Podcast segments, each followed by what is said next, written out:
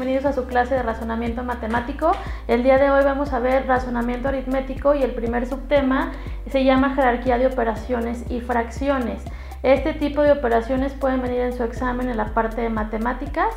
Este, ¿Para qué se utiliza la jerarquía de operaciones? Necesitamos establecer un orden para resolver ejercicios que vengan con varias operaciones como división, multiplicación, este, raíz cuadrada, suma, resta, etcétera. Y bueno, las fracciones nada más para acordarnos de cómo sumar, cómo restar, cómo multiplicar y cómo dividir.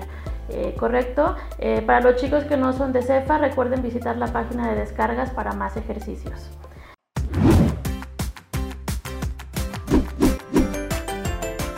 ¿Cómo va nuestra jerarquía de operaciones? Cuando tenemos un ejercicio con diversas operaciones, lo primero que tenemos que resolver son los paréntesis.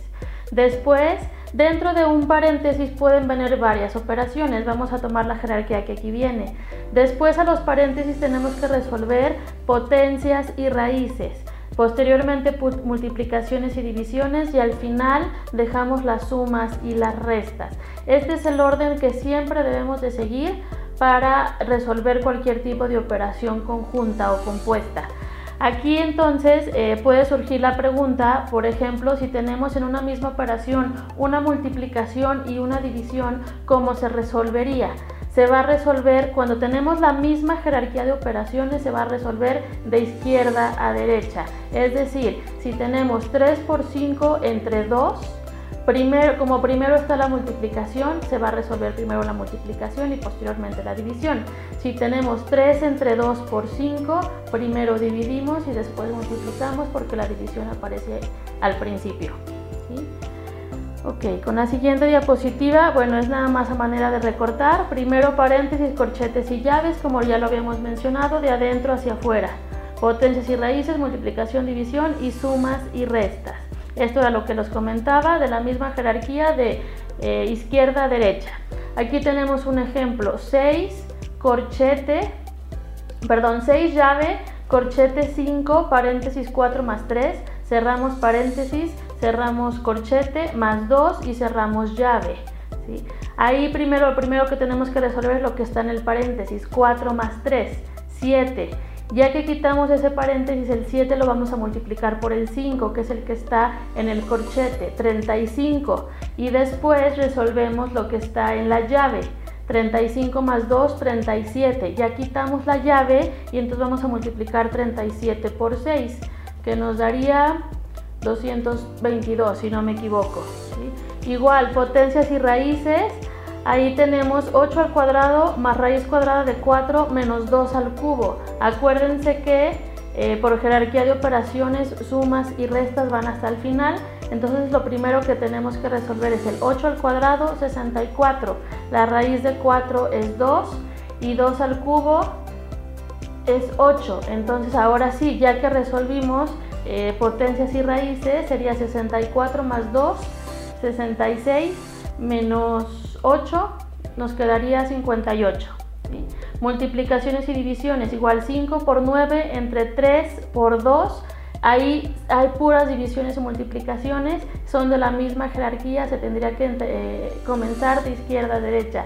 5 por 9, 45 entre 3 nos daría 15 por 2, 30. Ese sería el resultado. Igual sumas y restas, 8 menos 1 más 10 menos 3. Es la misma jerarquía de operaciones, se, comienza de izquierda a derecha. 8 menos 1, 7, más 10, 17, menos 3, 14. Así sería la jerarquía de operaciones.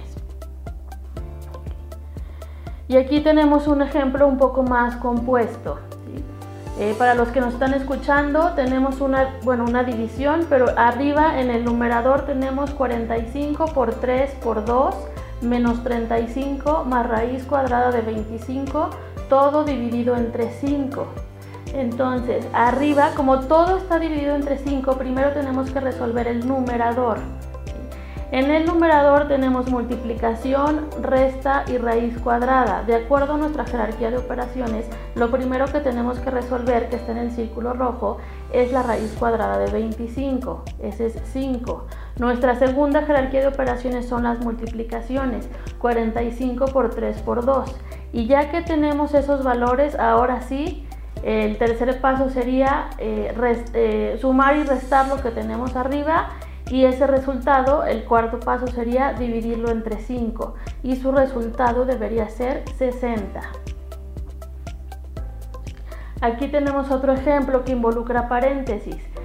60 se abre paréntesis 348 más 3250 menos 30 por 3 y cerramos paréntesis. Lo primero que tenemos que hacer, de acuerdo a jerarquía de operaciones, es resolver el paréntesis. Pero aquí nos podemos dar cuenta que dentro del paréntesis tenemos suma, resta y multiplicación. ¿Qué tendríamos que resolver primero? Nos damos nuevamente a jerarquía de operaciones, la multiplicación. 30 por 3, 90. Posteriormente ya podemos hacer la suma y la resta, 348 más 3250 menos 90.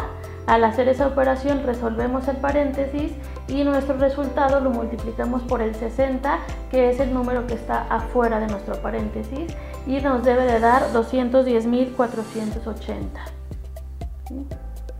Y por último tenemos otro ejemplo que también involucra diversas operaciones. 35 al cuadrado menos 500 más 230 por 2 entre 4. Jerarquía de operaciones. Primero resolvemos potencia. Por primero tenemos que elevar 35 al cuadrado. Después tenemos que multiplicar, bueno, tenemos multiplicación y división. Entonces, están en la misma jerarquía de operaciones, resolvemos de izquierda a derecha. No se les olvide. 230 por 2 460 y ese valor lo dividimos entre 4. Ya que tenemos 35 al cuadrado y este valor último, ya este, hacemos las sumas y las restas y nos debe de dar 840.